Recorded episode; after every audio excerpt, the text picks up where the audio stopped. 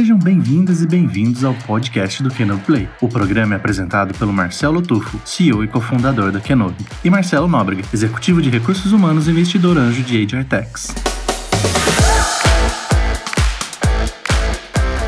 e com o objetivo de trazer histórias de gestão estratégica para a realidade das empresas. Muitos debates acontecem por aqui em entrevistas com profissionais que fazem a diferença.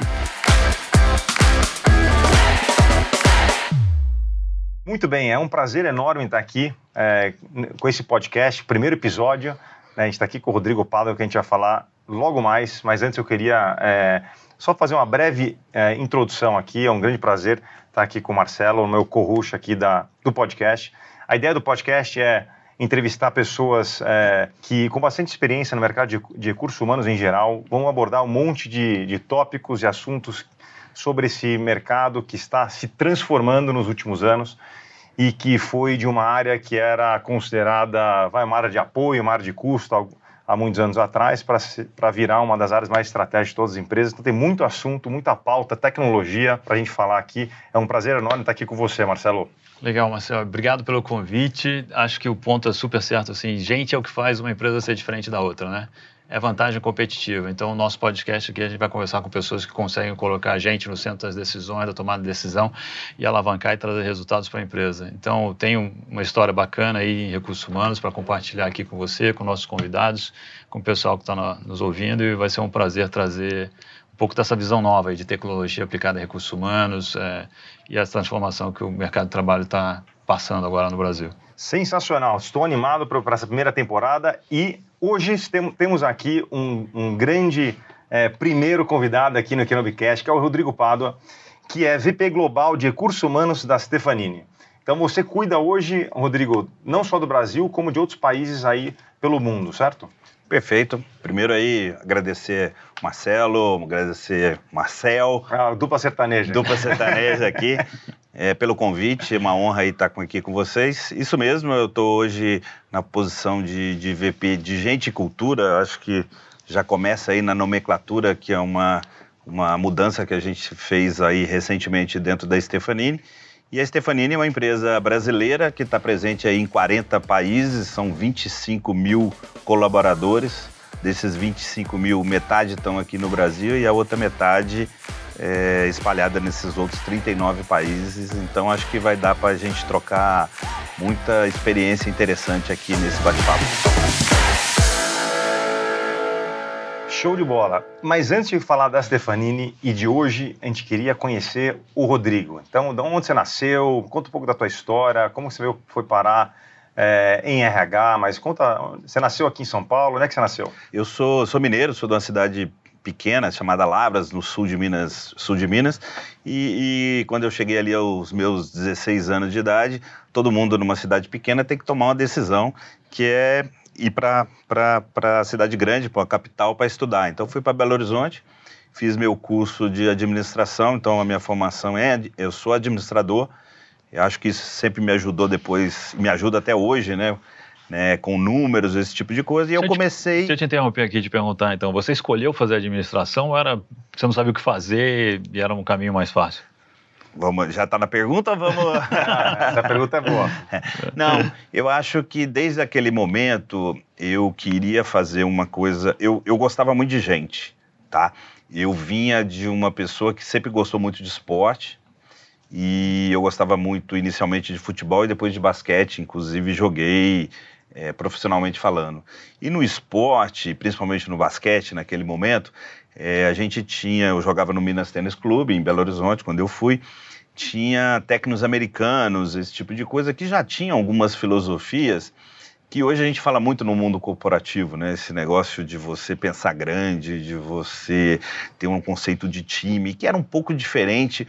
O modelo brasileiro era um modelo ainda muito individualista, né? E foi interessante porque aí quando eu quis, eu queria fazer alguma coisa que envolvesse gente, é, por outro lado, eu gostava de números, então a administração foi um caminho, um caminho escolhido ali por mim, porque eu não queria é, perder um viés ali das, das duas coisas.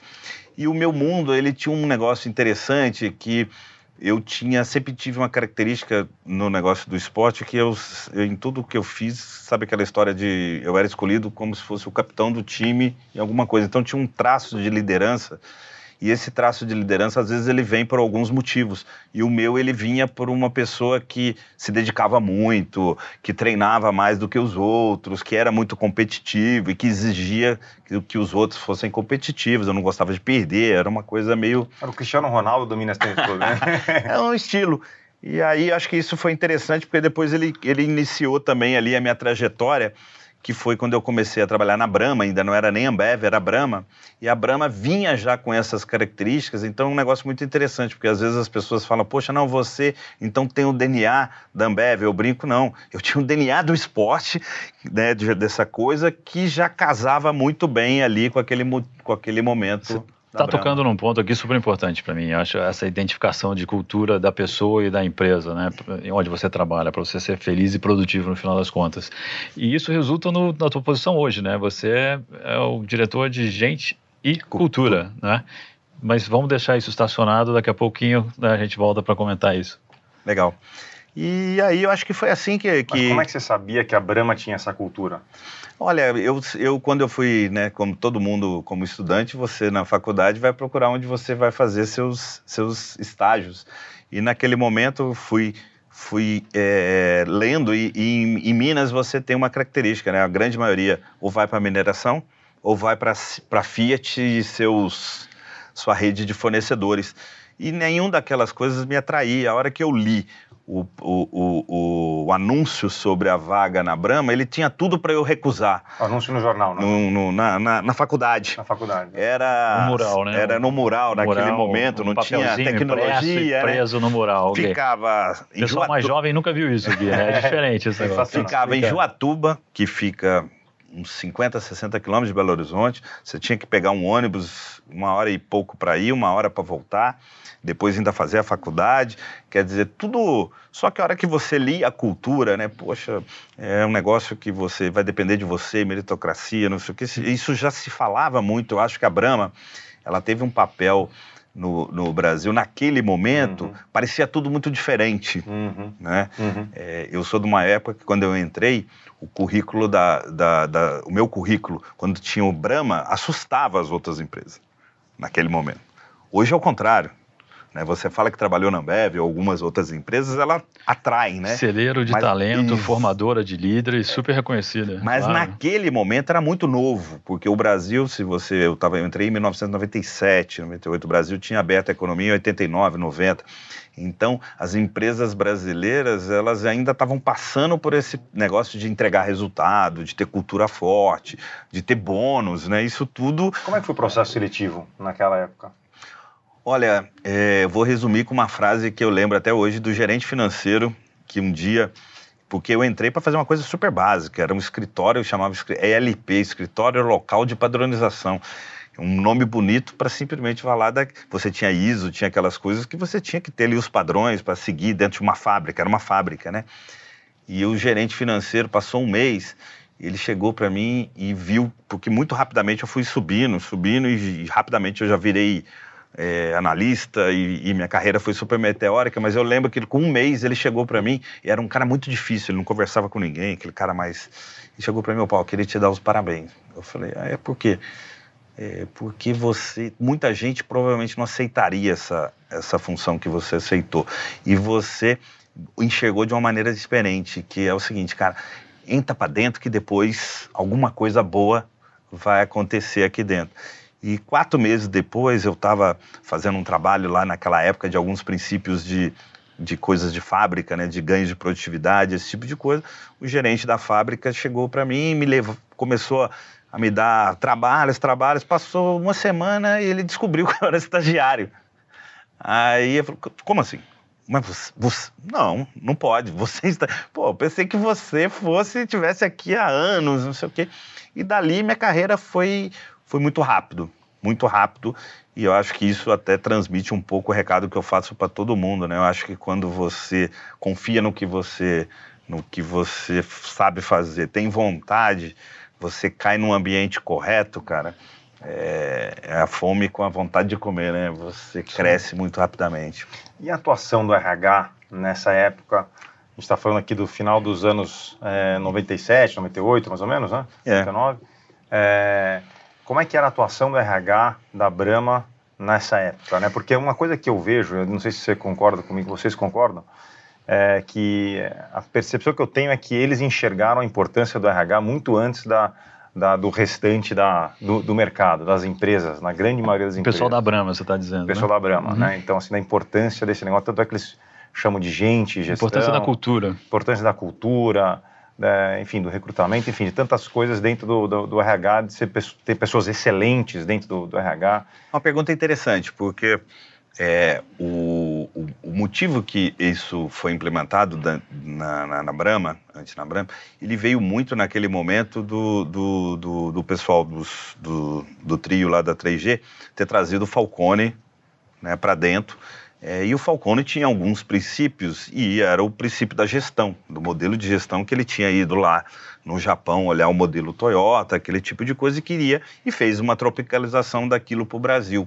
E aí, quando ele trouxe, ele era mineiro, ele nem tinha, né, naquela época era Fundação Falcone, que nasceu lá dentro da Universidade Federal de Minas Gerais, ele, a fábrica era em, em Minas, em Joatuba. Então a gente foi muito um laboratório para essas coisas, e eu chegando ali, garoto, tá?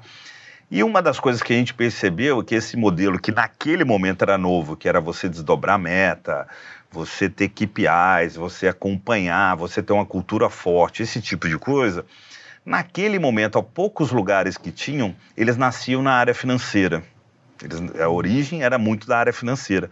Só que o que se percebeu ali que como para fazer isso, essa gestão, tinha mudança cultural e tinha treinamento, essas duas coisas que eram treinamento ou a mudança cultural não ia ser feito pela área financeira, porque a área financeira não, é uma, não era uma área que tramitava pelas demais áreas da empresa. Quem fazia isso é era a área de né? gente. Tá? E aí se criou o modelo de ter na área de gente, gente e gestão.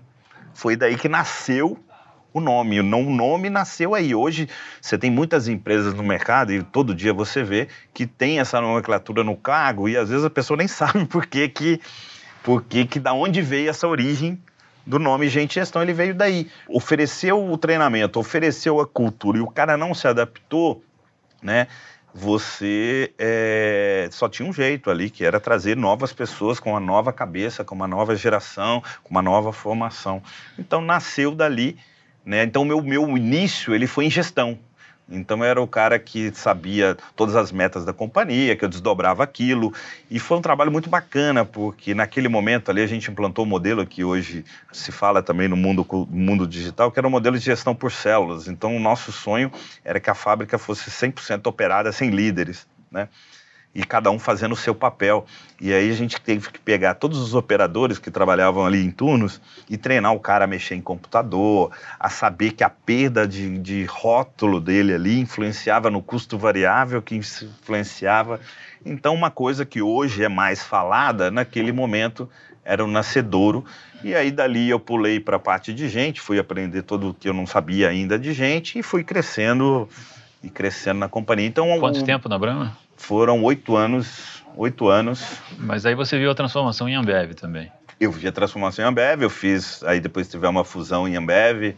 Naquele momento é, eu vim para cá, para São Paulo, tive a primeira oportunidade, eu fui assumir, naquele momento fundir as, os RPs, criar todo o modelo da Brahma para Antártica e vice-versa. E as culturas eram muito diferentes das culturas eram muito diferentes. Eu acho que nesse ponto a cultura que prevaleceu foi a da, foi a da Brahma mesmo, num, num, que era uma cultura já mais preparada, mais forte. E fiquei até a outra primeira fusão, que foi a fusão com a Intebru, que era a empresa belga. Então foram os oito anos aí que, que, que eu passei lá dentro da. E qual foram algumas lições dessa, dessa fusão com primeiro a Antártica, que tinha uma cultura muito diferente, né? Como é que foi esse? Eu acho, eu acho que foram, foram muitos aprendizados assim, mas o negócio da cultura forte com gente boa é um negócio matador. Isso não, isso não tem coisa. Hoje eu acrescentaria um, um terceiro elemento, que é a cultura forte com gente boa, sabendo usar tecnologia.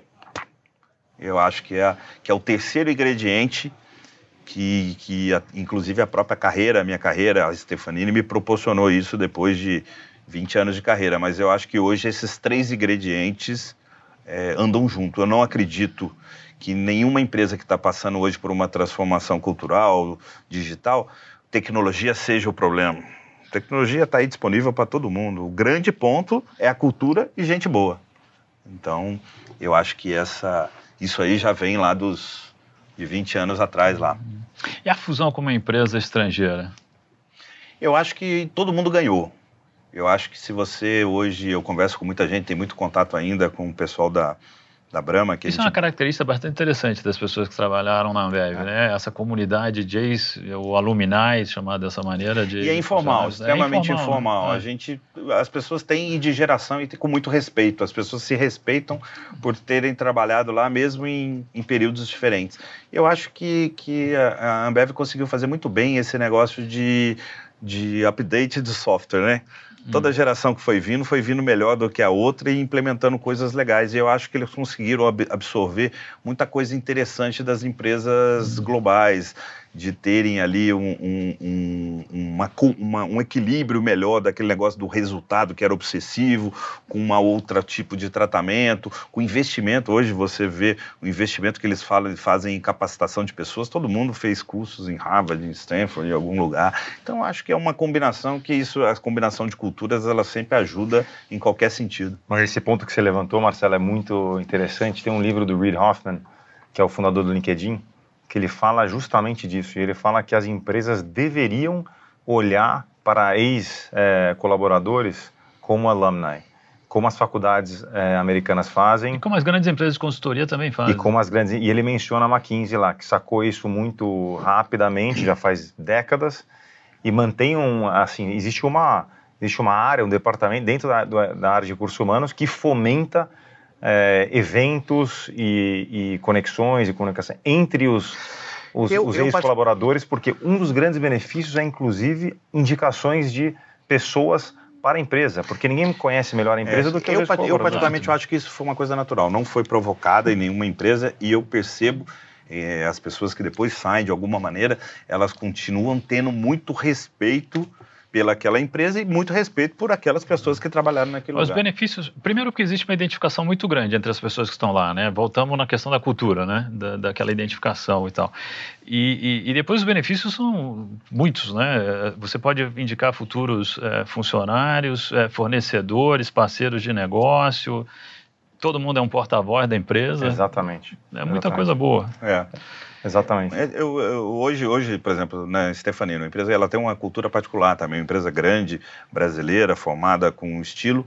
É, todo evento que eu vou, eu encontro algum ex-Stefanini que por algum motivo tra trabalhava ou encontrou alguma outra oportunidade que fala com muito carinho, com muito respeito e fala, poxa, que legal, que bacana, nossa, a empresa está em 40 países, 20, puxa, que legal. Então isso é um negócio que eu acho que toda empresa que tem uma cultura forte, ela tem muito, um pouco dessa característica. Outro ponto que se fala muito hoje, né? Isso é employer branding. É. Né? Exato. Que orgulho que dá para uma pessoa que trabalha hoje na Stefanini de ver essa comunidade lá de fora falando bem da companhia, com saudade, com relacionamento até hoje acontecendo. Show de bola. É. E aí você decidiu sair e ir para Danone. Perfeito. Por quê? Naquele momento eu tinha eu tinha uma curiosidade. Eu quando eu fiquei oito anos na Ambev, eu fiquei morei em oito lugares diferentes, né? E, e, a Ambev tinha muito isso, né, de, de ficar mudando. E passados oito anos, eu tinha passado por um desafio super interessante no Rio de Janeiro, que era uma fábrica complexa, e a gente foi para lá, ficou dois anos, super intenso. É, era uma fábrica que tinha uma responsabilidade muito grande, porque ela produzia 25% das bebidas de, de cerveja do Brasil, né? Então qualquer coisinha ali era. E aí foi super case. É, hoje, em alguns livros aí de algumas pessoas citam esse, esse case lá e algumas pessoas de lá hoje, o próprio CEO da Vale é o Eduardo Botolomeu, que era o gerente da fábrica nesse momento lá, o diretor regional. E, e aí, poxa, aquele negócio super intenso. E eu tinha uma curiosidade, sempre fui muito, muito curioso, eu não tinha essa, essa pretensão já naquele momento de fazer uma carreira de 20 anos, 30 anos em algum lugar. Eu, eu, eu queria me permitir conhecer outras coisas. Eu queria provar que aquelas teses funcionavam em outro lugar. E foi interessante, porque naquele momento a Danone passava por um momento super difícil no Brasil. estava três, quatro anos sem ter lucro, é, tinha um mandato de ou resolve ou, ou vende a Danone no Brasil naquele momento, ou, ou acha algum sócio, e aquilo me atraía, era um negócio meio. Eu sempre gostei muito de desafio. E foi muito bacana, era um argentino que estava assumindo o Brasil na época, e ele transformou a Danone no Brasil. Ele acreditava muito que a Danone tinha que mudar seu portfólio de produtos, ela tinha que ir para produtos mais saudáveis, de valor agregado alto, e foi o lançamento de, vocês vão lembrar, lançamento de Activia, de Corpus, depois veio Actimel, veio algumas outras coisas. Todas essas linhas arrebentaram. É, e era um negócio interessante. Eu estava na fábrica, a gente tinha que ganhar produtividade na fábrica e ele mostrava o seguinte: cada centavo que vocês economizarem aqui, eu vou botar mais dinheiro no marketing do lado de cá, aí nós vamos vender mais, aí você vai produzir mais. Então ele explicava o ciclo para todo mundo, que naquela época era um pouco diferente para as pessoas que estavam vivendo. E eu me encantei e, e foi um desafio super bacana. Você foi para a Danone como recursos humanos? Fui. É isso. Fui. Também. A migração. Sempre, a minha, minha, minha vida sempre foi em, em, em, na área de gente, nunca, nunca saí. Paquerei, muitos me paqueraram. Né, na própria Ambev eles têm muito isso de levar para algum, alguma, alguma outra área, mas sempre fiquei. Mudei, assim, de às vezes trabalhei em implementação de projetos de, de, de gente, mas sempre na 20 anos, 22 anos nessa área. Você está ouvindo o podcast do Canopy Play, o seu podcast de recursos humanos. Para receber em primeira mão todos os novos episódios, além de avisos sobre as lives, séries e cursos do Kenobi Play para ampliar a sua gestão, se inscreva gratuitamente em play.kenobi.com. Então, na Ambev, eles te puxaram para de gestão, estava na fábrica, gestão, como você falou, Dentro era a área, área de gente. que tinha muito essa pegada de evangelizar, né, essa questão de indicador e mudar a cultura, etc. Por isso foi para RH, você foi puxado para lá por, por esse motivo, e aí você ficou nessa área de gente de gestão. 20 anos. Ok, mas aí você foi para uma outra empresa, Danone, que indústria tradicional, tinha gestão também Não, na área de gente? Zero.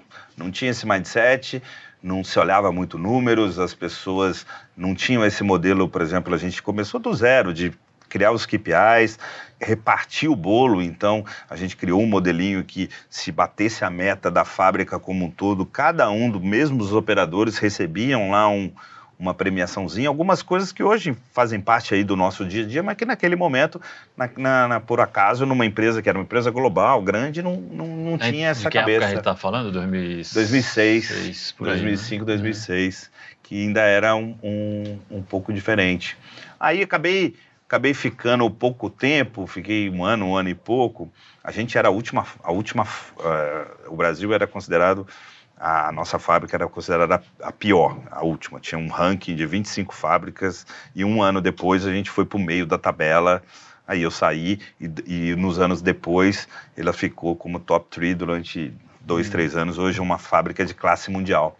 Naquele momento, o que aconteceu, que acabou saindo, vocês vão lembrar, em 2006 houve uma mudança no mercado brasileiro muito grande. Em 2005 para 2006 teve o fenômeno dos IPOs. Todas as empresas do Brasil puxadas pela Natura e pela, e pela Gol, abriram o capital em 2005 e muitas empresas começaram, foi um boom de IPOs. E aconteceu que a carreira de quase todo mundo naquele momento que estava no Brasil foi teve uma catapulta, né? Toda, porque toda empresa que abre capital precisa de um CEO, precisa de um CFO, e foram quando descobriram e deu-se um boom muito grande na carreira também das pessoas de, de gente, de recursos humanos naquele momento. E eu estava lá e aí o pessoal do que era antigo né, donos ali da Ambev, que tinha um fundo de private equity, que era GP Investimentos, tinham feito uma aquisição de uma empresa de real estate e me chamaram para explicar que o mercado de construção civil, que chamava naquele momento, ia passar por um boom. E eu olhei aquilo e falei, cara, vocês estão de sacanagem, né? Não, não, não consigo enxergar, porque naquele momento a imagem que todos nós tínhamos de mercado imobiliário era de gente morrendo, de muito acidente, de coisa atrasada. E aí eu vi aquela história, o cara me contaram, não, olha só, olha o que aconteceu nos Estados Unidos, o que aconteceu assim em todos os outros países. E aí, de novo, entra aquele espírito de, de, de, construção. Acho que esse é um espírito que eu sempre, eu sempre gostei desse, desse negócio do, do zero e construir alguma coisa. E eu acreditei e fui. Era uma empresa. E aí sim, foi a minha primeira experiência como head de gente da empresa como um todo. está falando, a gente está falando da Gafisa. Da Gafisa. Ela tinha 300 pessoas e três, quatro anos depois ela tinha 15 mil pessoas. É. Nós fizemos, foi o boom do mercado imobiliário, a gente cresceu organicamente e... Você foi de 300 pessoas para 15, 15 mil pessoas mil em, em, três anos? Três, quatro anos. A gente adquiriu duas empresas, estão aí no mercado, Alphaville, que virou uma empresa, naquele momento era, um, era só lá um, uma região, hoje tem Alphavilles em todo o Brasil, e Tenda, que era de mercado popular, de baixa renda, do Minha Casa Minha Vida. Então a gente cresceu organicamente. A gente estava só em São Paulo e Rio, e a gente lançou edifícios no Brasil inteiro e também por aquisições. E ali foi muito bacana, porque todo o trabalho que eu fiz de gente de cultura, eu tive que fazer três vezes, né? Uhum. Porque eu tive que fazer na Gafisa, depois nós fizemos uma aquisição, tinha que fazer na aquisição, fizemos outra aquisição, tivemos fazendo uma, em outra aquisição, e, e foram a... mais oito anos. E a cultura já era marcante ou não tanto? Quando você entrou, quando tinha 300 pessoas? Ela tinha, a Gafisa tinha uma, uma história de Gomes de Almeida Fernandes, na época ela já tinha uma cultura de formação de gente interessante. As pessoas no mercado imobiliário, elas saíam da engenharia civil e muitas delas queriam ir para a Gafisa porque era um lugar de aprendizado, tá?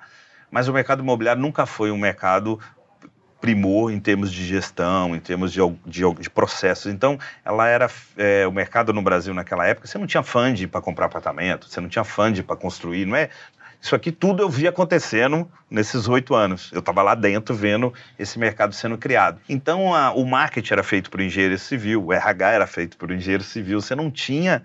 Então, a gente começou do zero. Eu tive que contratar um diretor de relacionamento, um cara com relacionamento com o investidor. Abrimos capital no Brasil e abrimos capital em Nova York, para complicar um pouquinho mais. Nós abrimos capital, nós éramos uma das 30 empresas brasileiras que tinham capital aberto em Nova York. São poucas empresas então foi uma transformação gigantesca e que mudou, se você olhar hoje o que existe de mercado imobiliário, foi esse período entre 2006 a 2012, 2013. E, e como é que você escala de 300 para 15 mil pessoas, ou perto disso, três anos, e você mantém uma cultura que não necessariamente era uma cultura marcante? Como é que foi, foi isso? A gente, primeiro que a gente, a gente não trazia, a gente até trazia algumas pessoas num certo nível para frente. Isso é uma cultura que sempre me acompanhou. Para a Ambev eu fiquei oito anos, eu nunca contratei um supervisor. Em oito anos que eu tinha ficado lá. Porque as pessoas lá vêm, de, vêm do programa de estágio, programa de trainee e vão subindo. A Gafisa tinha uma, uma filosofia, a gente implantou uma filosofia parecida. Então a gente fazia muito programa de estágio, muitos trainees em volume muito maior do que a gente precisava, inclusive para ter depois um processo de seleção bem, bem apurado. E às vezes até formava muita gente para o mercado, fazia parte um pouco do negócio, mas a gente não se incomodava por isso, a gente até achava que isso era uma contribuição que a gente estava dando para o mercado. Então a gente usava muito as pessoas nossas é, como evangelizadores, né? naquela época não era o termo que a gente usava, a gente usava mais como embaixador da cultura que você pregava ali dentro. Tá? E com uma característica muito parecida com a Ambev, que isso, o profissional nosso era muito requisitado. A gente não queria um engenheiro civil, a gente queria um gestor.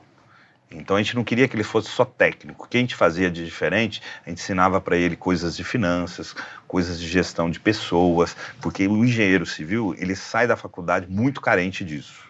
Ele sai muito técnico, mas como gestor de negócios, para ver um PNL, como gestor de pessoas, para cuidar de pessoas, não era caras muito bem formados. Você está colocando aí uma situação que eu acho que se repete em vários segmentos, né? Então, uma empresa de construção, você tem engenheiros lidando, liderando marketing, liderando recursos humanos, liderando finanças.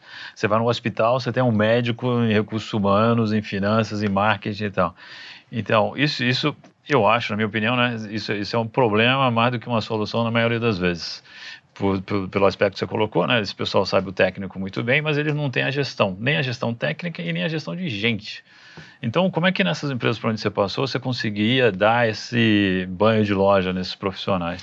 Eu, eu, eu vejo de uma maneira complementar o que você está falando, Marcelo. Eu vejo o seguinte, por exemplo, eu acho que quando o cara está ali, ele tem aquela formação e só viu aquilo, isso é um problema, tá?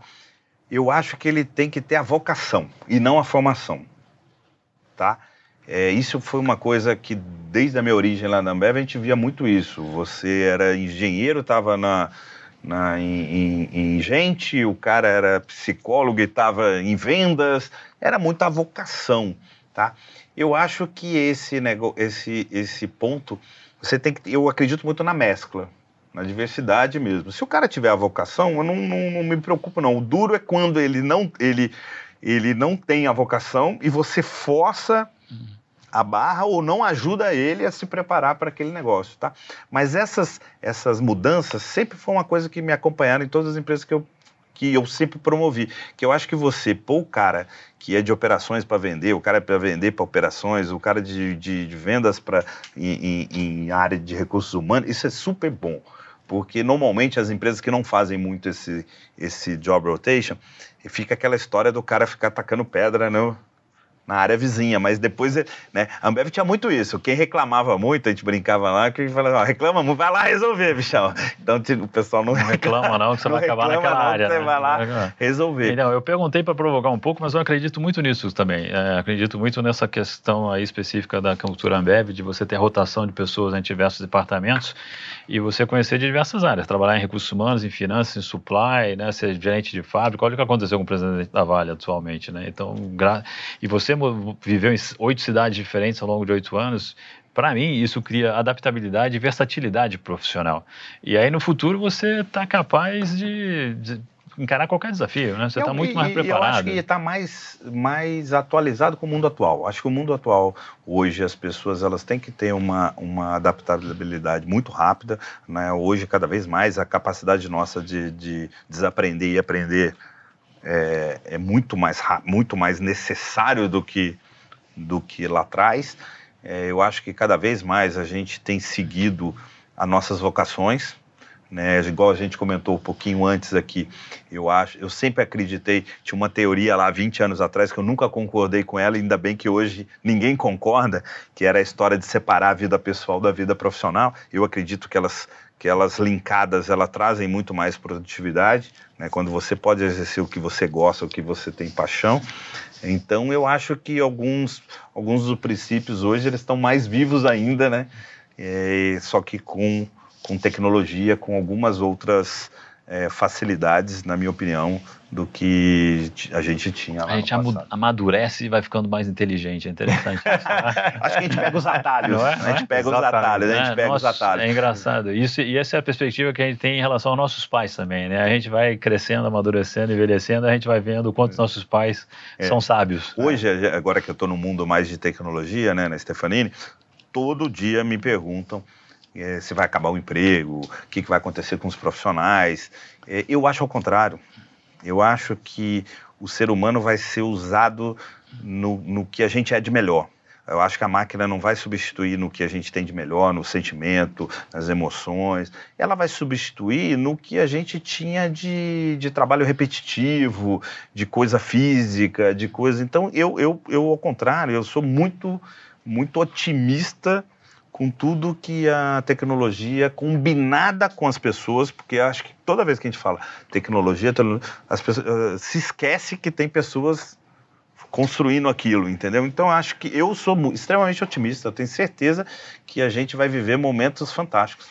E a gente estava falando sobre isso outro dia, eu e o Marcelo, do exemplo do recrutamento e seleção do, desse do que você acabou de falar, que antigamente não tinha tecnologia nenhuma praticamente para ajudar os recrutadores, né? E, e por isso até afastava as, a, profissionais que eram os trainees da vida, ou, enfim, é, olha, olha, profissionais mais capacitados, porque é tão operacional, o cara olhava aquilo e falava assim, meu, olha não que, quero trabalhar aí. Um exemplo clássico, que é esse do recrutamento. Olha que bacana hoje, você pode, sem ficar discutindo se a cultura é A ou B ou C, você pode pegar os seus melhores, é, os, os profissionais que você considera de alta performance da empresa, fazer algum tipo de, de teste com eles e ver o que, que eles têm de cultura em comum, usar essa cultura em comum com algoritmos, com, com processos né, que a própria Kenobi ajuda a gente, para trazer outras pessoas semelhantes com aquele processo. Olha que coisa isso. fantástica que há, há cinco anos, não é 20, há cinco anos atrás, é você não conseguia fazer isso em, em, em, em massa, escala. Você dependia de alguém que te conhecesse muito que tinha uma técnica aprimorada. Hoje você consegue fazer isso de uma maneira escalável e numa velocidade absurda. E isso é altamente estratégico, que atrai pessoas, é tem uma capacidade intelectual muito maior nisso, uh, versus o operacional que era 10 anos atrás, etc. Uh, e com isso, consequentemente, você consegue atrair pessoas muito mais preparadas para a área de recrutamento e seleção, porque você consegue mensurar o impacto muito mais, de uma forma muito mais tangível dentro da empresa, né? Perfeito. E olha só, toda, então, toda a carreira do, do Rodrigo trouxe ele para essa posição global agora, né? Então, ele, ele pagou o pedágio, pagou o pedágio não necessariamente seja a expressão correta, assim, né, de pagar, porque na verdade eu vejo muita paixão e prazer em tudo que você fez até agora, né?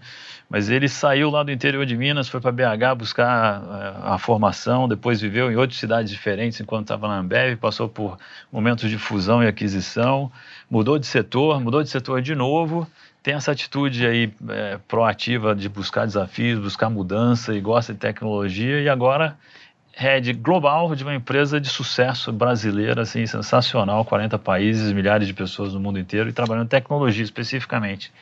Então, como é que foi essa mudança aí? Como é que você entrou na Stefanini e quais os desafios que você tem lá na Stefanini? Então, a Stefanini um eu acho que é super bacana, porque a gente é uma empresa de 32 anos no Brasil, consolidada, nasceu de um empreendedor. É, e o que, que a gente está vivendo? Uma transformação também digital. E a gente fala lá o dia todo que uma transformação digital passa por uma transformação cultural e uma transformação cultural passa pelas pessoas. Então, essa é o que a gente acredita, tá? É, a, a ela nasceu muito do, do modelo de, de tecnologia tradicional, né? Coisas que eram do dia a dia. Só que de, de alguns anos para cá, a gente viu que a gente também tinha que, que mudar, tinha que evoluir, tá? É, a empresa ela vem desde então criando um ecossistema muito grande, a gente chama de Ventures, onde a gente foi trazendo algumas pequenas empresas para dentro, que já não são tão pequenas assim, já tem um ecossistema bem grande, que oferecem hoje ofertas digitais de, do mais variado tipo. Então hoje a gente está com empresa de core bancário, onde a gente tem clientes como é, Riachuelo, como Cicred, como Banco Topázio, nós temos empresa de marketing digital, nós temos Lawtech, nós temos Analytics, nós temos um, um grupo enorme de, de empresas que começaram ali um embrião e hoje viraram um, um, negócio mais promissor e que com certeza é o nosso futuro e que ajudou a gente de duas maneiras. Foi uma decisão lá atrás. A gente poderia ter tido isso como um negócio separado e a gente optou por estar do mesmo guarda-chuva. Então, o que, que é interessante? Ele também está ajudando a gente a transformar um negócio tradicional. Esse modelo é um pouco diferente do que se prega por aí, que a maioria das empresas grandes estão fazendo, né? que é colocar essas, esses, esses hubs de inovação fora. É, eu, eu, eu vi lá um caso muito interessante. Primeiro que eu acho que essa história lá da Venture, que a gente chama, ele é a tendência do mercado. Né? No mercado hoje se dá um nome um pouco mais bonito para isso, que é o CVCs, né? os Corporate Venture Capital, né? que é você trazer essas pequenas empresas ali e, e apartar, vamos dizer assim. O nosso não. A gente decidiu que eles eles estão lá junto com a gente, eles fazem parte das nossas ofertas, a gente ajuda a transformação, a transformar nossos clientes com isso, mas eles ajudam a gente a transformar coisas que até então eram bem tradicionais. O nosso serviço de, de service desk, o nosso serviço, algumas coisas mais tradicionais, ele está ajudando a gente a pensar de maneiras hum. de maneira muito diferente. Hum. E muito interessante, que aí é o desafio bacana, é isso acontecendo globalmente, né? Porque é, nós estamos falando de um mercado brasileiro com 13 mil pessoas, mas tem mais 12 mil espalhados pelo mundo e nós estamos levando esse conceito mundo afora. Nós estamos num momento agora super importante, que é o um momento que as ventures estão ganhando grande, grande corpo e estão voando. Né? E algumas delas já estão mundo afora, então já estão nos Estados Unidos, já estão na Europa, e nós estamos agora paquerando ventures fora. Então fora fizemos a primeira aquisição de uma venture, de uma, market, uma empresa de marketing digital na Romênia, e estamos com algumas outras aí no pipeline, onde a gente vai trazer uma complexidade para o nosso ecossistema muito interessante. Espera aí, vai ter. Que eu acho que isso deve ser inédito, uma empresa brasileira adquirindo outra empresa na Romênia. Deve ser o primeiro caso. Não? Pode Olha, ser. Quando o Marco é um cara, acho que essas, essas histórias são muito bacanas, é um cara super empreendedor, onde ele lá em 2009, 2010, quando teve a crise né? E ele, ele fez ao contrário. Ele, na hora da crise, ele foi adquirir uma empresa nos Estados Unidos. Essa empresa nos Estados Unidos tinha uma filial na Europa, menor naquele momento. E hoje nós temos na Romênia 1.500 pessoas, só na Romênia. Fora o que a gente tem na Moldova, na Ucrânia, na, naquela, na Bélgica, em é, tudo quanto é, é super interessante, né? É sensacional, né? E como é que é liderar gente nesse ambiente, então, Pado? Primeiro que é um negócio legal. Aí eu entra na discussão que a gente falou. Eu, eu fui agora recentemente para a Romênia e fiquei encantado. Eles, eles são obcecados por educação. Eles, eles têm lá uma crítica toda em relação ao comunismo e tal, mas um respeito que eles têm é que todos eles, você conversa com cada um dos funcionários, o cara vai te falar: eu sou formado nisso, eu tenho mestrado nisso e PhD naquilo. Falam três línguas, pelo menos, o romeno, o inglês e sempre mais alguma. Como é uma língua latina, eles têm muita facilidade para aprender o espanhol, o italiano. É, então, impressionante. Você vai no escritório, é, é lindo. Primeiro que é um escritório super bacana e todas as, as posições nossas tem, eles põem as bandeirinhas das línguas que eles falam. Uhum. Então fica um escritório extremamente colorido, né? E lá foi aonde eu achava que achar mão de obra de tecnologia estava difícil aqui no Brasil e eu cheguei lá e falei, pô, tem lugar mais difícil ainda, porque a Romênia está vivendo um boom uhum. de tecnologia, principalmente onde a gente está, que é Bucareste, e é um bairro que é formado por todas elas. Então, com pleno emprego, o garoto sai daqui e começa a trabalhar ali no, no dia seguinte. É, e o que, que, tem, que tem sido o nosso, o nosso trabalho? Como que é que você, com empresa brasileira, conta uma história mundo afora e atrai essas pessoas? Acho que tem algumas coisas. Primeiro, você mostra qual é o seu estilo, sua cultura brasileiro, mais informal, né, mais latino, que é o, o, caso do Romeno. Segundo, você mostra que é uma empresa que tem 32 anos, nunca teve um ano vermelho, sempre e, sempre, e saudável financeiramente. Zero de dívida. Né? É, com o controlador, a família, com esse tempo todo. Então, você vai, e vai contando, acho que principalmente, a história do que você quer construir para o futuro. Acho que isso é o que, é o que tem feito a gente atrair muita gente boa em todos os lugares que a gente está. Vamos para a última pergunta, então, depois Vamos. a gente vai para a sessão ping-pong ali no final. Tem uma perspectiva sua que eu acho que poucos RHs aqui no Brasil têm, que é poder comparar é, o nível é, do RH em termos de o quanto avançado ele está é, com outros países, seja países da Europa, seja países dos Estados Unidos, seja países da América Latina, comparando com o Brasil. Qual que é a sua perspectiva em relação a isso, olhando para todos esses RHs que vocês atuam? Olha, eu vou falar especificamente da, da Stefanini. Eu fiquei muito, muito bem impressionado no, na Romênia. Eles têm uma cabeça de business partner, eles têm uma cabeça próxima de negócio, uma cabeça de tecnologia. É, eu acho que eles estão combinando bem esse negócio da cultura com gente boa, com tecnologia, tá? Eu acho que todos eles, né, a gente tem muitos os países todos da Latam aqui, tá todo mundo também caminhando, mas a Latam é um negócio interessante, porque chega sempre primeiro no Brasil e depois começa a chegar nos demais países, na Argentina, na Chile, no Peru. Então chega primeiro no Brasil e depois vai chegando para lá. Então eu diria que a Europa, especificamente Romênia, Bucareste, para mim foi uma surpresa extremamente agradável de ver como tem muita gente boa lá e muita gente com a cabeça como a gente aqui de querer construir um futuro bacana. Vamos traduzir esse podcast para o romeno, para o pessoal lá da Sertaneja poder acompanhar o Pado aí.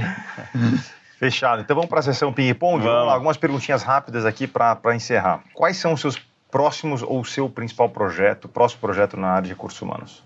Acho que é esse projeto da Stefanini, que é como a gente transformar a empresa no mundo todo nesse, nesse, nessa empresa digital que a gente quer construir para os próximos 32 anos. Nós temos 32 anos de uma história muito bacana, mas a gente tem convicção que não são essas características que a gente tem hoje que vão levar a gente para os próximos 30, próximos 32. Qual foi o último livro que você leu que te marcou, te ajudou no seu dia a dia? Olha, tem dois bacanas que eu estou lendo. Eu tenho sempre mania de muitos anos de sempre ler dois livros ao mesmo tempo. Não me pergunte por quê, mas eu não leio um, eu leio sempre dois. É, eu tô lendo um que ele é interessante porque ele conta as diferenças culturais entre regiões do mundo. Né? Então se chama é, Cultural Change, alguma coisa assim, que ele fala como que é diferente esse feedback aqui, do feedback nos Estados Unidos, do feedback do leste europeu. Do, né? isso para mim foi muito interessante, eu gostei justamente por essa essa expansão geográfica que a gente tem, que às vezes a gente acha né, que ser direto no, com o brasileiro, você pode ser direto ou não com o americano ou com o europeu. Então é uma, uma coisa super legal. E tem um outro livro que ao mesmo tempo que ele fala, fala que, né, como é, em, em, português seria o que você faz é o que você é, né? Os dois eles abordam de uma certa maneira um pouco de cultura. E o nome do livro qual é? What you do is who you are. Ah, é o novo do Ben Horowitz, é. né? Tipo, é um investidor famoso do, é. do Vale do Silício. Então, se você não trabalhasse com recursos humanos, trabalharia com o quê? Olha, eu, eu provavelmente, eu acho que eu teria uma, uma vontade muito grande, provavelmente trabalharia com alguma coisa relacionada com esporte, assim, que eu acho que, eu, que, é uma, que tem algumas características é, semelhantes, assim, eu acho que esse negócio da, da do time, do, do do, é uma coisa que, que, que sempre ser, me acompanha. Ser coach dos, do, ser coach dos outros. Ser né? coach dos outros, ensinar as pessoas. É. Eu acho que lá no passado e, algum, e hoje cada vez mais, você vê o uso da tecnologia para analisar estatísticas. Não, não, é muito diferente do, do, da vida de uma, de uma empresa. Nessa Mas... linha aqui, eu deixo eu recomendar um filme então também, O Homem que Mudou o Jogo, do Brad Pitt. É excelente. É, Moneyball. Muito né? excelente. Na linha aí de usar estatísticas. É excelente. Bom. Muito excelente. Bom excelente. Quais empresas são suas referências em recursos humanos? Olha, eu, eu sempre tenho muito cuidado com essa história de, de empresa e de referência. Por quê? E aí não é fugindo da resposta. Eu acho um perigo essa história da gente copiar o melhor de cada coisa. Por quê? Eu acho que o principal você tem que entender a cultura da sua empresa e ir buscar as melhores práticas que se encaixam com aquela cultura. Tá? Exemplo clássico, as pessoas olham lá e vê o modelo de, de bônus agressivo da Ambev e falam, pô, vou copiar aquele modelo. Só que aquele modelo traz, traz efeitos também, porque você tem que conviver com quem não ganhou o bônus. Você tem que conviver com, com, com alguns problemas. Tá? E eu acho perigoso você, às vezes, querer pegar só aquela parte boa de algumas coisas e não entender que aquilo vem com, vem com com lado B, uhum. vamos dizer assim, tá? Mas eu acho que você, é, por exemplo, sempre olhar né, o que, que as, onde as empresas de tecnologia, o que, que elas estão pensando, o que, que elas estão fazendo, eu acho que é um negócio super legal, mas você tem que tomar cuidado, eu acho que você sempre tem que fazer uma decantação daquilo. Tá? Por exemplo, se tudo que tecnologia hoje empresas high-techs fazem funcionassem exatamente bem, a gente não teria o turnover que elas têm. Né? Hoje as empresas de tecnologia, quem, a Facebook está com 1,9 de média de tempo de casa. Ou seja, eles também estão com problemas de retenção de, de pessoas. Então tem que ir lá ver, pô, aquele negócio é legal, adaptar para o seu, né? mas não tenta copiar e colar, porque eu acho que é sempre perigoso. Então o que, que eu vejo aí? Eu vejo que eu gosto bastante do Google, acho que é um, é um, é um case muito legal, principalmente a parte de analytics deles. Eu acho que é um aprendizado para a gente de se basear mais em dados e menos em, em feeling.